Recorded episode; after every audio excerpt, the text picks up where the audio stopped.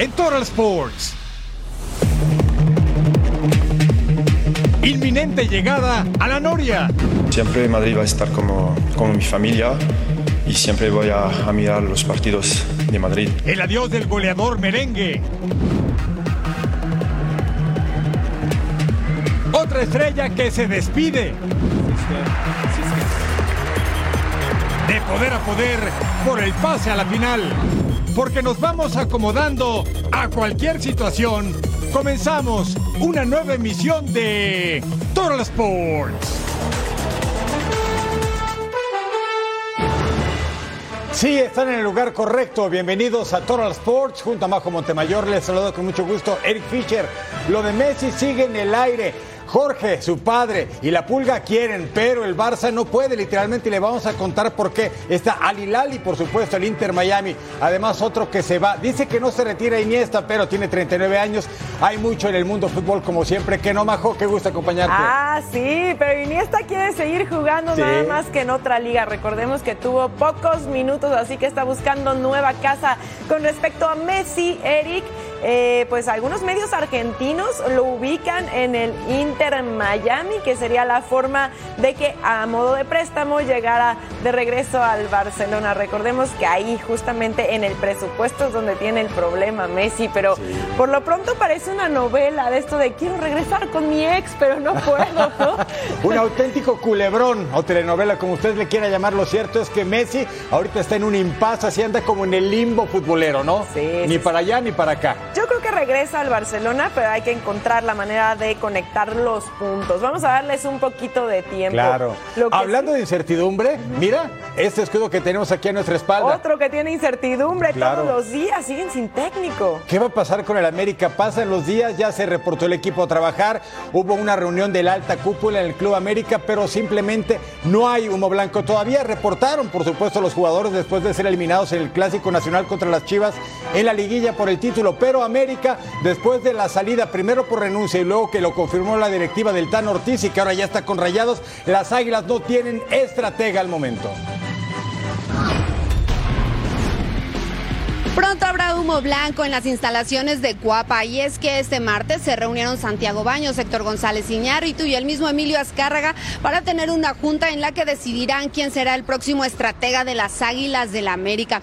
Los jugadores ya reportaron también con el equipo, se pudo ver a Santiago Naveda que regresó hace algunos días a México y ahora se supondría que estaría renegociando para ver si puede regresar a las Águilas del la América. También vimos muy temprano salir a Emilio Lara, estuvo Ayun y el caso de Jonathan Dos Santos, este jugador que podría salir del equipo de las Águilas del América, pero que en los últimos momentos eh, han decidido darle una renovación de contrato y será cuestión de esperar para ver si el jugador lo acepta o no. Aquí en las instalaciones de Cuapa hay mucho movimiento y se espera que sea muy, muy pronto cuando conozcamos al nuevo estratega de las Águilas del América.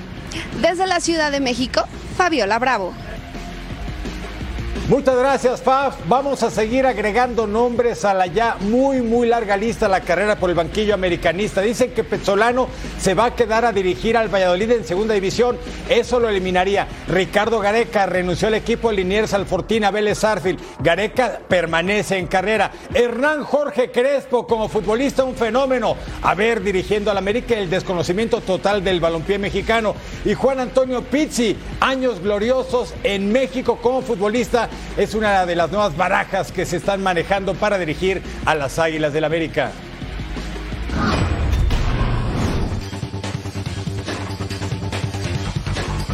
Finalmente, las negociaciones entre Santos Laguna y Cruz Azul se han destrabado y la máquina ya tendría todo arreglado para que Matius Doria como Eduardo Aguirre sean sus nuevos refuerzos rumbo a la apertura 2023.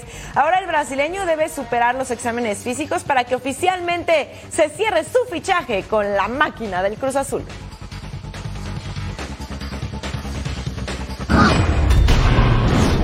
En Santos Laguna, conscientes de las bajas rumbo a la apertura 2023, los laguneros se mentalizan en trascender en el próximo torneo.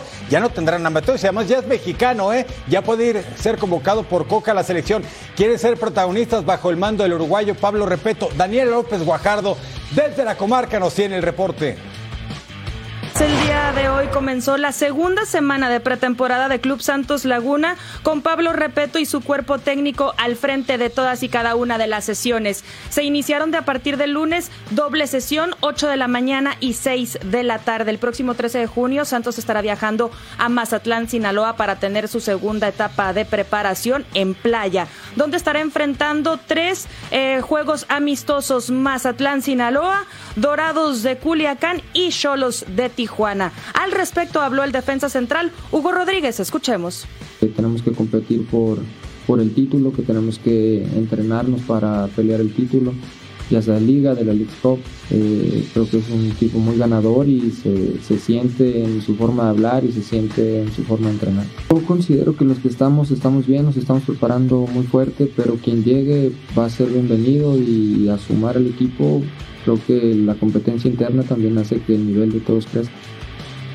Yo creo que tomando la presión nosotros, que ellos salgan, hagan su, fútbol, que es lo que los trajo hasta primera edición, eh, que la presión recaiga entre nosotros, eh, los que somos más grandes, y que en los momentos críticos podamos dar la cara eh, de forma positiva para el equipo.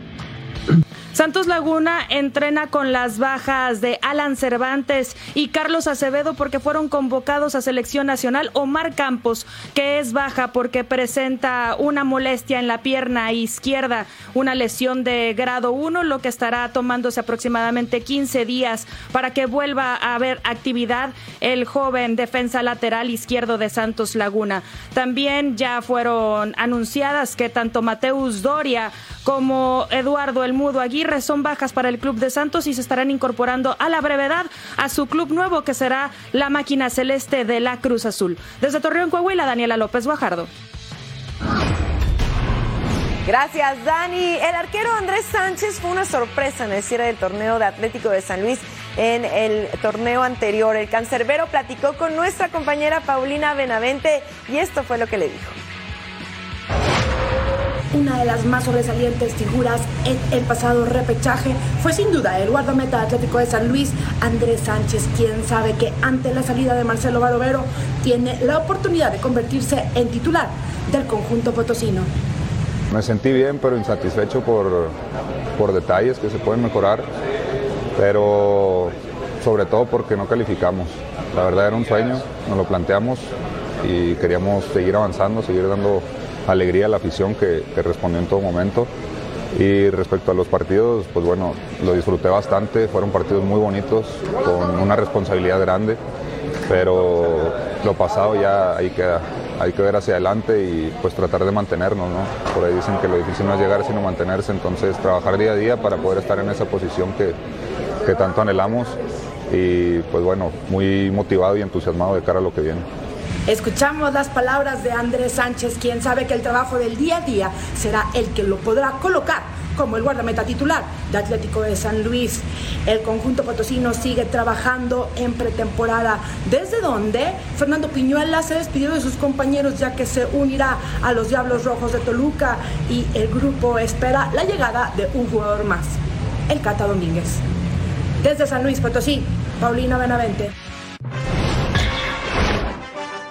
Medios peruanos señalan que habría un acuerdo para la sesión del jugador del Atlas Edison Flores al universitario. Efraín Oroña se incorpora al Puebla. El defensa llega por tres años procedente de Mazatlán. Sebastián Saucedo y Francisco Reyes son nuevos refuerzos de los Bravos de Juárez. El costarricense Joel Campbell anunció su adiós de León luego de ser campeón de la CONCACAF Champions League. Luego de ser presentado como entrenador de Necaxa, Rafael Dudamel aseguró que hará que los Rayos sean un equipo al que todos respeten. Nuestro único enfoque está en recuperar el, prestigio, en recuperar el, reconocimiento de un club histórico, de un club tradicional, y por eso apenas llegamos a la, ciudad, inmediatamente nos pusimos a, a, trabajar. En la comarca lagunera, Santos está cerca de concretar la llegada del colombiano Dubán Vergara procedente de los Rayados de Monterrey.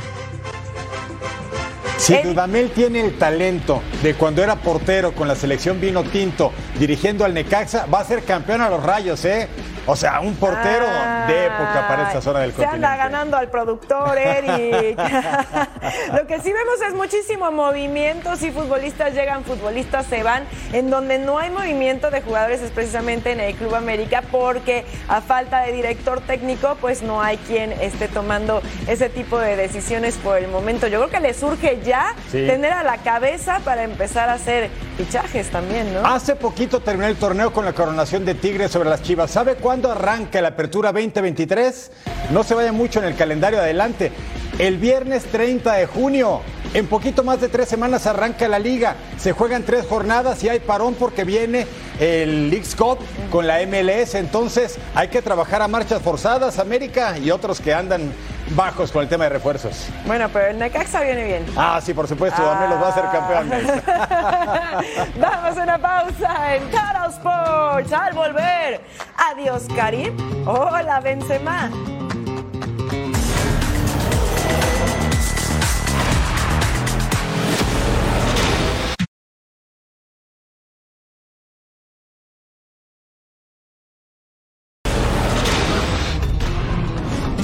Tras 14 años de vestir de blanco, llegó el día del adiós para Karim Benzema como jugador del Real Madrid. El cuadro merengue, por cierto, organizó un homenaje para el atacante francés, quien logró ganar cuatro ligas y cinco orejonas de la UEFA Champions League. Estos son los últimos instantes de Karim Benzema como madridista. El galo dijo adiós a la Casa Blanca después de 14 años, donde logró una gran cantidad de hazañas. Karim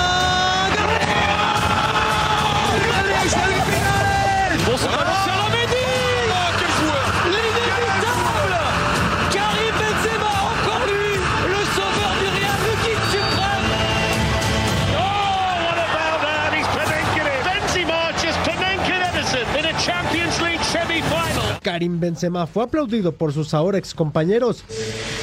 Gracias a todos de verdad.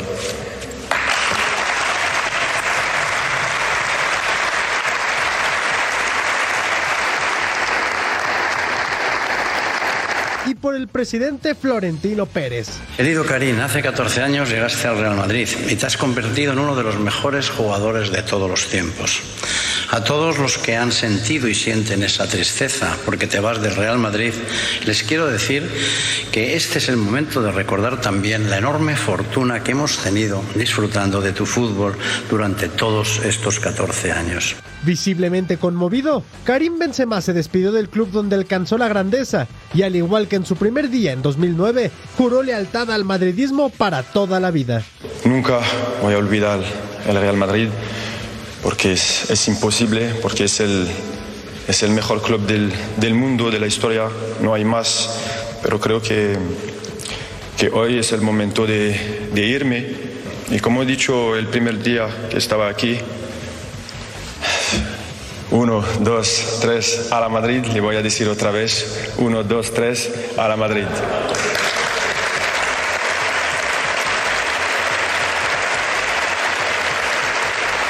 La leyenda de Karim Benzema ya tiene un lugar garantizado en la historia del Real Madrid y se hablará de sus hazañas en el Estadio Bernabéu.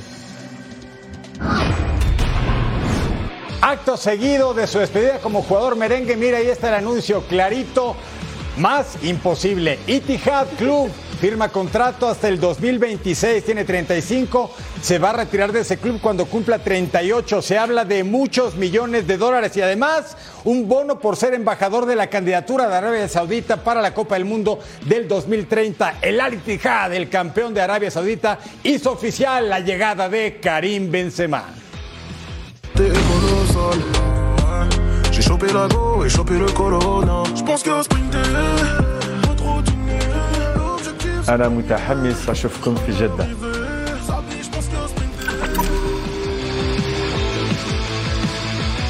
Mejores jugadores en Arabia Saudita, mire a la lista quién se agrega, ¿eh? Cristiano Ronaldo con el Al Nasser, Karim Benzema, ya no en el mismo equipo, sino rivales con Al Ittihad, David Ospina, Al Nasser, Ever Banega, Al Shabab y Alejandro El Cacu Romero con el Al Tawon. Hablemos de otro grande, Andrés Iniesta, que ha decidido decir adiós al fútbol y no podría ser de otra forma que junto al Barcelona, ahora como rival, pero logró despedirse de excompañeros y sobre todo de Xavi Hernández, compañero en la época dorada del equipo blaugrana. Andrés Iniesta se despidió de Japón enfrentando al equipo de sus amores. El eterno número 8 saltó a la cancha y lo hizo con Olimpia en brazos, su quinta hija y por la cual siempre recordará a Tokio. En el vestuario se encontró con su mejor socio en la cancha, Xavi, que por supuesto decidió que un abrazo sería el mejor saludo para un día especial. Barcelona dominó el juego y anotó en dos ocasiones.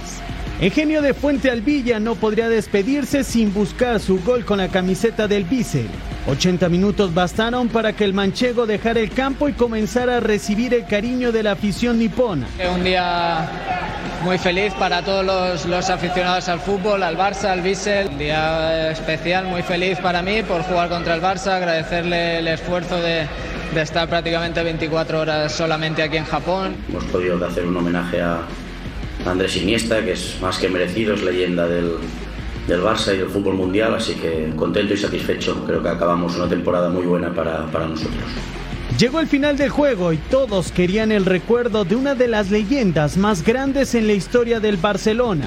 Andrés dio la vuelta olímpica, se despidió recorriendo el carril número 7 del Estadio Nacional de Japón, ese donde consiguió la Supercopa en 2020. Andrés lo dejó claro, este no fue su último partido como futbolista, su carrera continuará lejos de Japón. Así el palmarés de Andrés Iniesta, una verdadera leyenda. Tiene nuevos, nueve títulos de la Liga, una Copa del Mundo, cuatro UEFA Champions League, dos Eurocopa, siete Supercopa de España, seis Copa del Rey, tres UEFA Supercopa de Europa y tres Mundial de Clubes. Qué maravilla. Me parece que Andrés Iniesta ejemplifica a la perfección lo que significa el término furia roja. Este hombre, emblema del tiki-taka, campeones del mundo en Sudáfrica 2010, la conquista de 12 euros en 2008-2012, es un antes y un después del fútbol español y eso lo personifica Andrés Iniesta. Totalmente, 30 trofeos, 647 partidos con el Barça, algo increíble y por eso preparamos este Total Five. Ahí les va el número 5 de Andrés Iniesta, que no se retira, ojo, eh, tiene 39 años, dice, quiero jugar al fútbol en otro lugar y por eso terminó su actividad en la J-League japonesa. Aquí estaba con el Barça, el número 8 eterno, contra el Sevilla. La jugada que nace de los pies de Thierry Henry, con la barrida le da el pase a Iniesta y mire cómo el palma la pelota para mendarla hasta el fondo.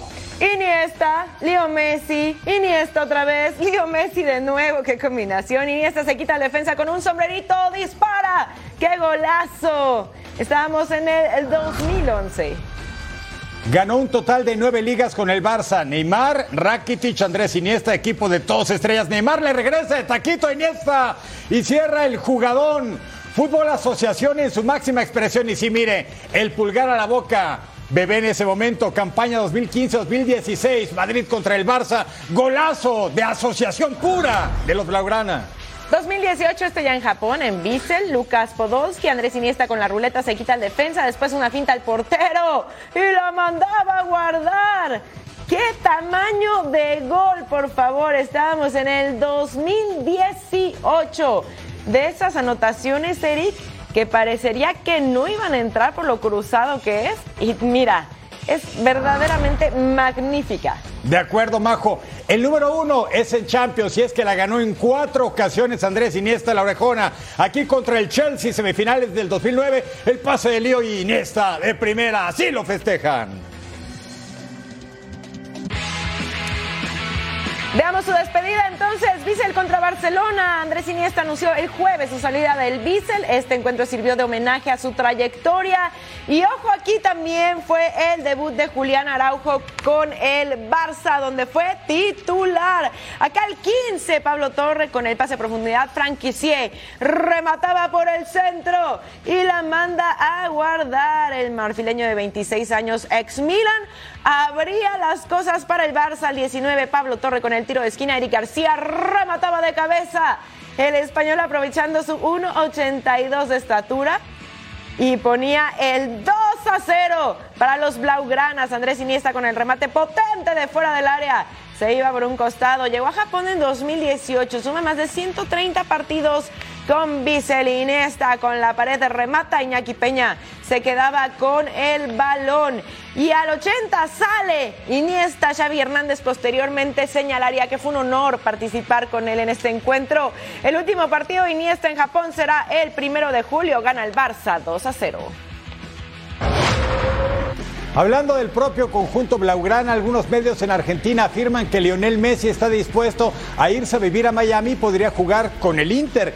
Esto se dice sobre el futuro de la Pulga, aunque el Barça y la Liga Española dicen que ya tiene luz verde, pero por el fair play financiero hay muchos temas aún que abordar. Pero dicen que está ya con el Inter de Miami. Voy a decir ahora, en este momento, dónde va a jugar Lionel Messi, con todo acordado, por eso Messi ya tiene todo acordado de palabra y va a jugar en el Inter de Miami. Insisto, Messi va a jugar en el Inter de Miami. No lo tengo como una información cerrada, no con porcentajes de está muy cerca, no se, no, es una decisión tomada.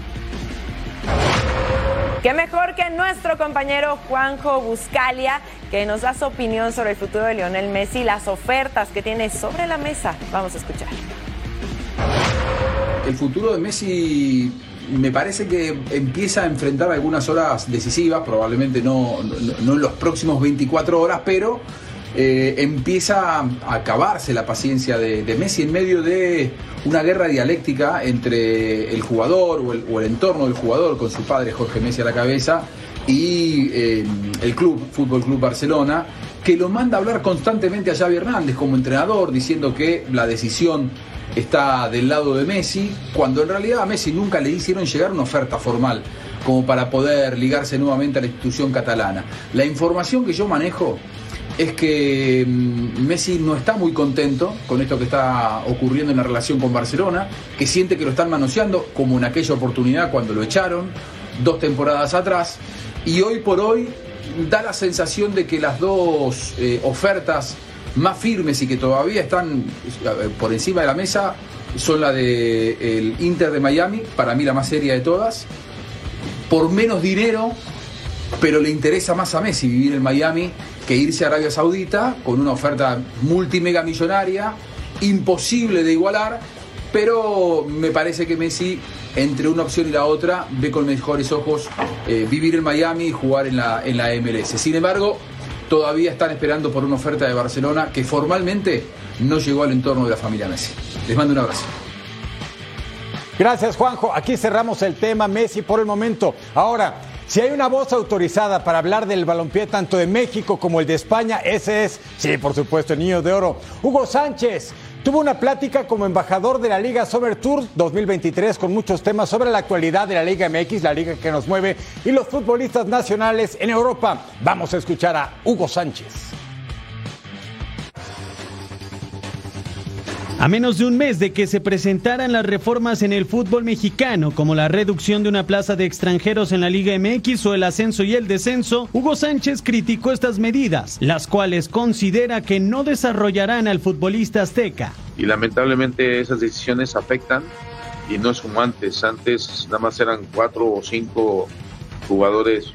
Eh, estoy hablando de no de hace muchos años, que así que ojalá que regresemos a la Libertadores, a la Copa Sudamericana, a la, Copa América de selecciones y que reduzcan obviamente más, no nada más uno hace falta, eh, reducir a un, un extranjero.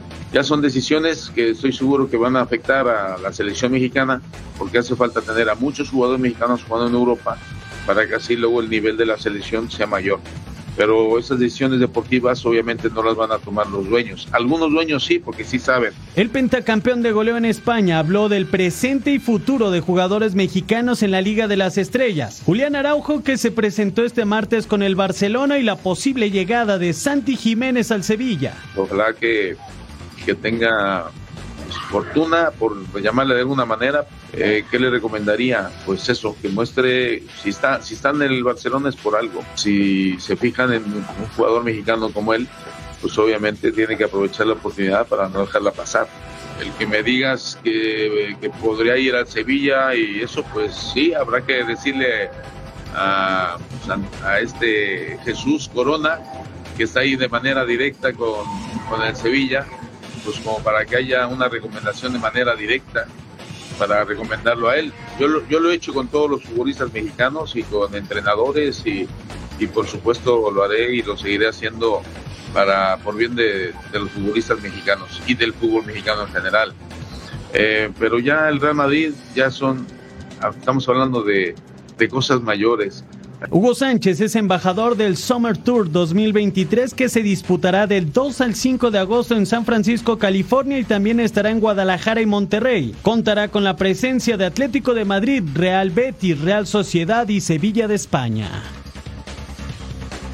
Si alguien sabe lo que es aguantar en el extranjero, insultos, racismo, vejaciones, ataques y todo es precisamente Hugo Sánchez. Esa campaña, la primera con Atlético de Madrid, que le gritaban de todo desde la grada y lo querían de vuelta a México y no solo se quedó en esa temporada, ganó cinco títulos de goleo, ni más ni menos, fue figura del Atlético, figura del Real y figura del Rayo Vallecano y ya después en otros países del mundo. Siempre que hable Hugo Sánchez del fútbol mexicano y del futbolista mexicano habrá que escucharlo. Y además eh, tocó puntos muy interesantes y que sí habíamos notado desde el Mundial de Qatar. Y bueno, al final del día, partner, así es como se callan las bocas. Así es. ¿Eh? Demostrando con trabajo. Claro. Bien por Hugo. Pausa en Toro Sports al volver. México va a enfrentar a Guatemala en amistoso.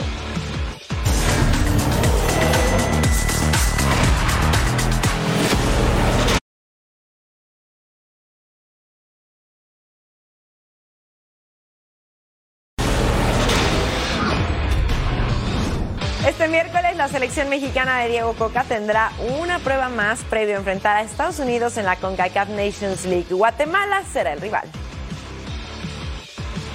México y Guatemala se medirán este miércoles en lo que será el enfrentamiento número 37 y la batuta es para México. En 2020 en el Estadio Azteca, Henry Martín, Orbelín Pineda y Sebastián Córdoba destruyeron a la defensiva guatemalteca venciéndolos 3 por 0. Un año después en la Copa Oro, en la ciudad de Dallas se repitió el marcador. Rogelio Funes Mori marcó su primer y único doblete. Orbelín Pineda culminó la goleada. El último juego fue amistoso en abril del 2022 en Orlando con empate a ceros. Para esta ocasión, el cuadro Chapín quiere revertir la situación y prepararse para la Copa Oro. Es un orgullo estar acá. Eh, un sentimiento muy bonito y pues el máximo que vamos a jugar contra México que es una gran selección yo creo que va a salir para que nos mostremos algunos de nos quedamos y, y sacar lo mejor de nosotros. El partido entre Guatemala y México será el décimo en territorio azteca, donde México nunca ha perdido contra los Chapines. Así los últimos cinco encuentros entre México y Guatemala, donde la selección nacional ha sido superior con tres victorias por solamente dos empates. Recuerden, amistoso internacional es este miércoles 7 de junio entre México y Guatemala en el estadio de Mazatlán, el Kraken, por primera vez la selección nacional en ese escenario.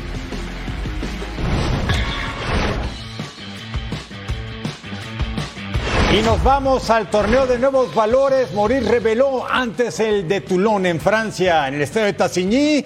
El equipo mediterráneo conformado por franceses, senegalíes y argelinos se enfrentaba a México. El equipo sub-23 que dirige Raúl Chabrán. La otra mitad de la selección se fue a Europa para jugar amistosos contra España y Francia porque vienen los centroamericanos. ¿Y quién marca?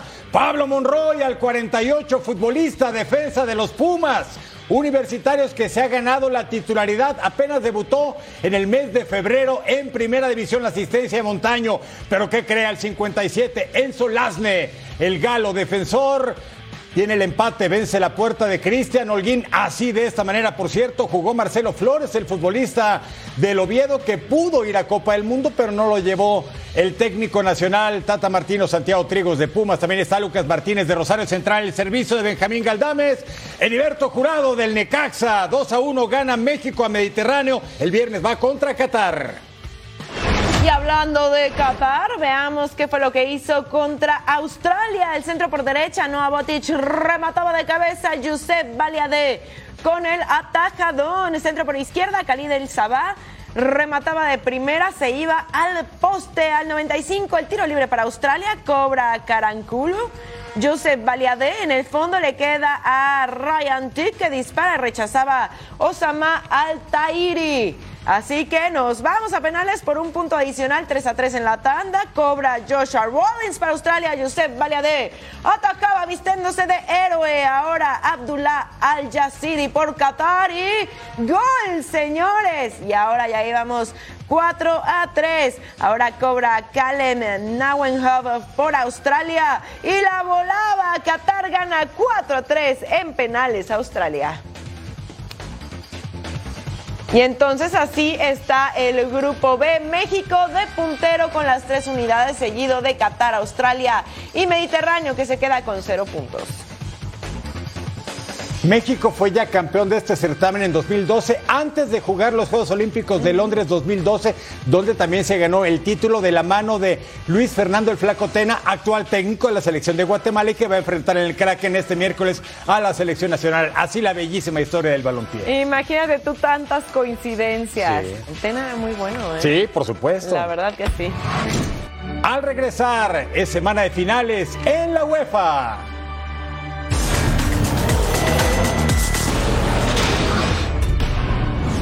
Estamos en plena cuenta regresiva para la final de la Champions en Estambul, Turquía, entre Manchester City e Inter de Milán, desde la capital de ese país donde se divide Europa y Asia. Daniel Reyes nos tiene todos los detalles de la finalísima del sábado. Estambul se prepara para ser la sede de la final de la Champions League que se llevará a cabo el próximo sábado en el Estadio Olímpico de Ataturk, en el que Manchester City estará buscando su primer Champions League ante el Inter de Milán. Por ahora hay poco movimiento de aficionados italianos y de ingleses, pero eso va a ir cambiando conforme vayan pasando los días y se acerque la fecha de la gran final. Las casas apuestas dan por favorito al Manchester City. Y hablando de esto, vamos a ver esta nota que preparamos en Fox Deportes acerca de la búsqueda de Pep Guardiola por su primera Champions League con la escuadra Blue.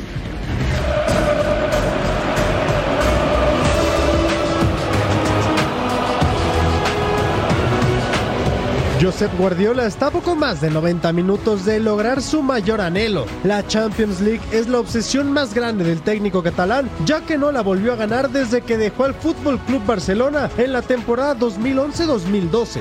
What a privilege, yeah, of course, we're one game away. One game away.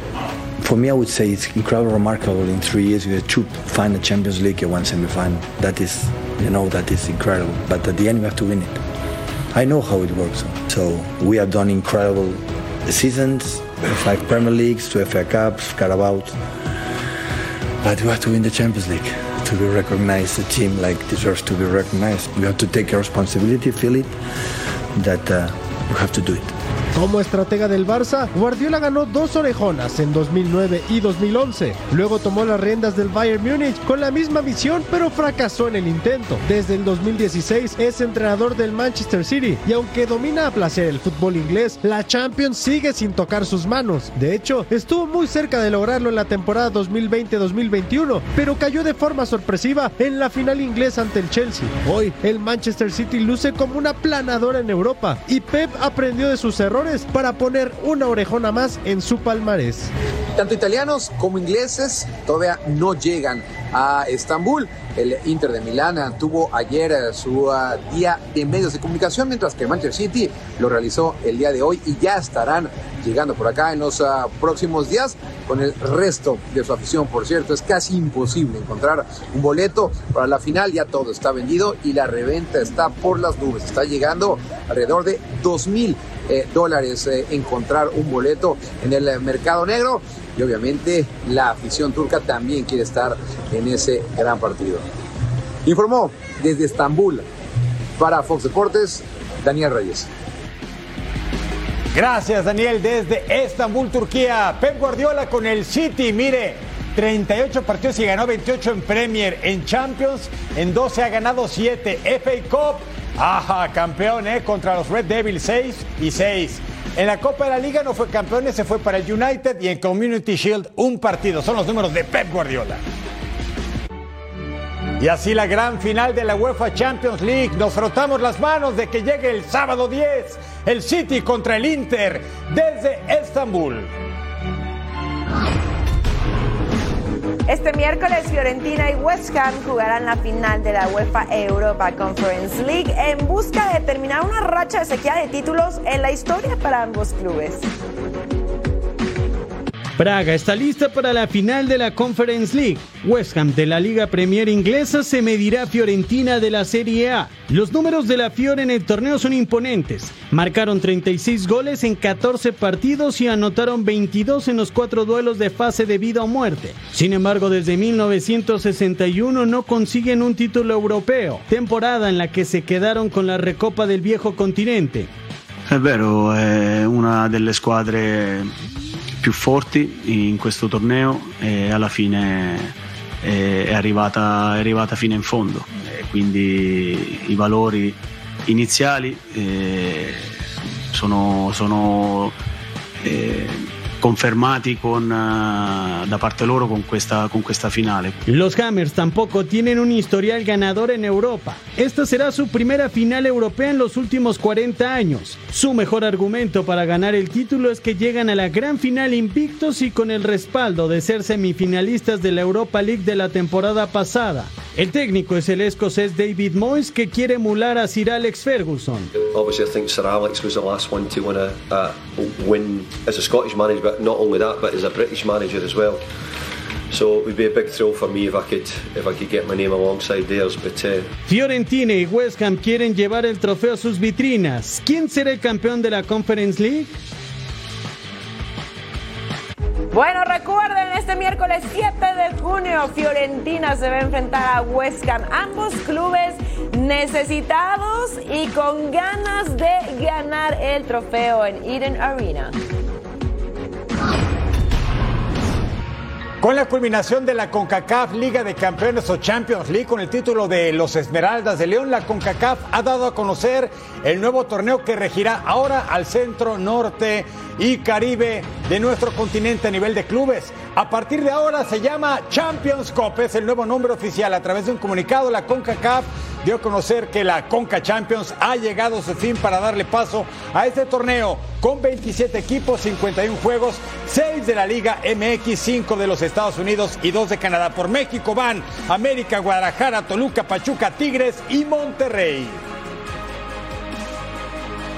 CAF Champions Cup continues to be played in a direct elimination knockout stage format and comprises five rounds round one, round of 16, quarterfinals, semifinals, and final. The first four stages include home and away play, while the final, where the region's champion will be crowned, Ahí está, mira. 27 clubes y Sí. eliminación directa.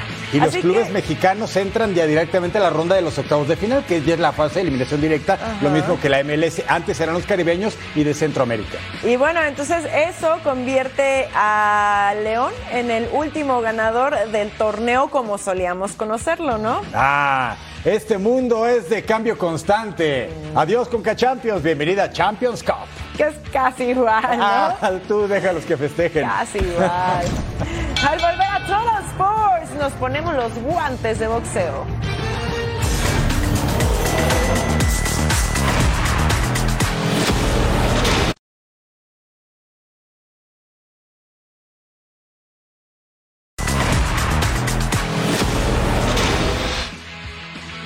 Así se mueve el mundo del deporte. Después de una larga batalla que duró más de un año, el mejor golf mundial estará reunido. El PGA Tour, el DP World Tour y el Leaf Golf League se fusionarán para tener un solo circuito. Greg Newsom y Perrion Winfrey, jugadores de los Cleveland Browns, fueron asaltados a punta de pistola la madrugada de este lunes cuando abandonaban un club nocturno en Cleveland. Ambos jugadores resultaron ilesos. Golden Knights de Las Vegas fueron superiores en el juego 2 por la Stanley Cup de la NHL ante Florida Panthers. El marcador favoreció a los de Las Vegas por marcador de 7-2. I think our depth has been a strength all year. That's how I'll answer. I just feel that we have the best team from player 1 through 20. Bernie Eccleston, ex jefe de la Fórmula 1, acudió este martes a Singapur, donde se declaró inocente del cargo de desvío de 650 millones de dólares, fraude que se llevó a cabo del 2013 a 2016. En noviembre comenzará el juicio contra Eccleston. Es tiempo de hablar, sí, de boxeo. Jaime Munguía regresa al cuadrilátero este sábado para enfrentar al ucraniano Sergi Derevyachenko. Munguía es una de las joyas del boxeo mexicano y tiene toda la intención de mantener el invicto en esta pelea que va a sostener en Ontario, California. Jaime Munguía es el gran diamante del boxeo mexicano. El de Tijuana es todo un gladiador, récord invicto y uno de los boxeadores más queridos para el público tricolor. Mucha gente de Tijuana y de México lo quiere mucho. Este fue muy muy buen recibimiento. Tuvo qué 11 mil o 12 mil gente de, de, de, público que hubo uno tijuanense que ya que ya le andaba por ver pelear a mi hijo. Por él varias gentes este señoras me han comentado, oye, dile a tu hijo que ni saben de box, nomás dile que suba las manos. señoras que, que ni son aficionadas al box. Y ahora, ahora cada que va a pelear mi hijo dicen que no se pierde ni una pelea. Sin embargo, no siempre fue fácil para Jaime Munguía, a pesar de que en su sangre lleva el boxeo. El ser alto y delgado lo dejaba fuera por no dar el peso. El apoyo de su familia fue fundamental y con el tiempo logró cumplir el sueño de superar la báscula y ser profesional. Protagonizó peleas estelares y fue campeón mundial super welter, aunque nunca perdió el piso. Es una persona que no puedo descifrar porque es humilde, es callado, es, este, no, no es orgulloso él. A ninguna gente le, le niega los autógrafos. Pues. O sea que, que él es un muchacho que se da a la gente. Jaime Munguía es catalogado como uno de los mejores de su división y en los medianos tiene un sueño en particular. Creo que ahorita las grandes oportunidades están en las 168 y, este, pues vamos a ver, yo creo que sí me gustaría, me gustaría bajar y, y, y, obviamente ser campeón en las 160, pero la verdad sí se me complica un poco. Esperamos eh, Triple G, Charlo, este, Benavides, eh, cualquiera, cualquiera de ellos, yo creo que serían grandes oportunidades. El regreso ante Sergei Derevyanchenko significará un nuevo ascenso en su carrera, ya que peleará en las 168 libras, aunque Jaime Munguía tiene más posibilidades de ser campeón mundial en una división abajo. Boxeador de altos vuelos y con las palabras de la familia, el padre y la abuela, bueno, además gran ser humano, Munguía contra Derevyachenko. Peleas clásicas toda la semana en Fox Deportes, además la ceremonia de pesaje el viernes 9 de junio, 4 del Este, 1 Pacífico, completamente en vivo. Y el sábado la función estelar a través de DAZN. El serbio Novak Djokovic superó a Karen Hachanov en los cuartos de final de Roland Garros. El ruso se llevó el primer set 6-4. El resto del juego fue para el ex número uno del mundo con parciales de 7-6, 6-2 y 6-4. Es la novena derrota de Hachanov ante el serbio. Nole está a dos triunfos más de su título número 23 de Grand Slam. It's not the first match that I managed to turn things around. Uh, this kind of wins, you know, I think serve as a great confidence booster, you know, mentally, so also physically and, and emotionally for me. You know, it's it's important to win a match where you're, you know, you were losing or you were being down and then you came back and, and, and, and, and won a match.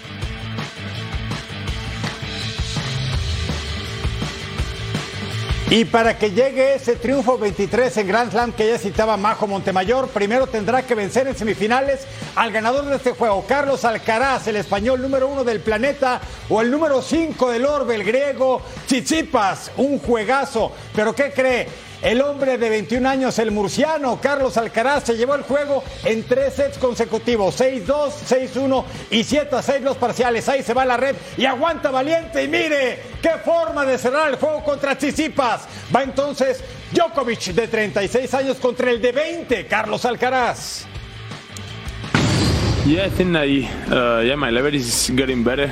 Uh, every time that uh, I, I'm winning, I, I think today was such a great level. Uh, I played really, really well. I would say one of the of my best uh, matches on on my career. Así está el cuadro varonil. Carlos Alcaraz va a enfrentar a Nole, a Novak Djokovic, una semifinal de pronóstico reservado, una final adelantada, a final de cuentas. Luego la otra llave, Holger Rune contra Casper Ruud y Alexander Zverev contra Thomas Martin en el Roland Garros abierto de Francia. Arina Zabalenka eliminó a Elina Svitolina en dos sets con parciales de 6-4 y 6-4 en un juego que duró más de una hora y media. Elina tuvo 37 errores no forzados en el partido. La ucraniana fue abucheada al final del encuentro por no darle la mano a su rival. Svitolina había declarado que no saludaría a los jugadores de Rusia o Bielorrusia al término del partido. Será la primera ocasión que Zabalenka dispute las semifinales en París. Y ahora nos vamos al duelo entre Carolina Muchova y Anastasia Pavlyuchenkova. La checa Carolina Muchova derrotó a la rusa en sets consecutivos, 7 a 5 y 6 2 los parciales en esta ronda de cuartos de final del abierto francés en la arcilla de Roland Garros. La clave del juego se dio en los errores no forzados, ya que la rusa tuvo 29, mientras que la checa solamente tuvo 15 en todo el juego. Es la número 43 del mundo. La representante República Checa dominó de principio a fin en un partido que duró una hora y 38 minutos. Y así el cuadro femenil. Tenemos a Muchova contra Arina Zabalenka, que es semifinal. Y del otro lado del draw, Jover contra Haddad Maya y Ciaté contra Coco Goff. Ya viene el All-Star Game martes 11 de julio, 7 del Este, 4 Pacífico, sí, en Fox Deportes. Viaja gratis al MLB All-Star. Fox Deportes te lleva, escanea el código QR que aparece en pantalla y regístrate. Y si tus amigos no tienen Fox Deportes con este mismo QR, pueden ir al website. Nosotros te invitamos. Nos despedimos, Eric Fisher, Majo Montemayor.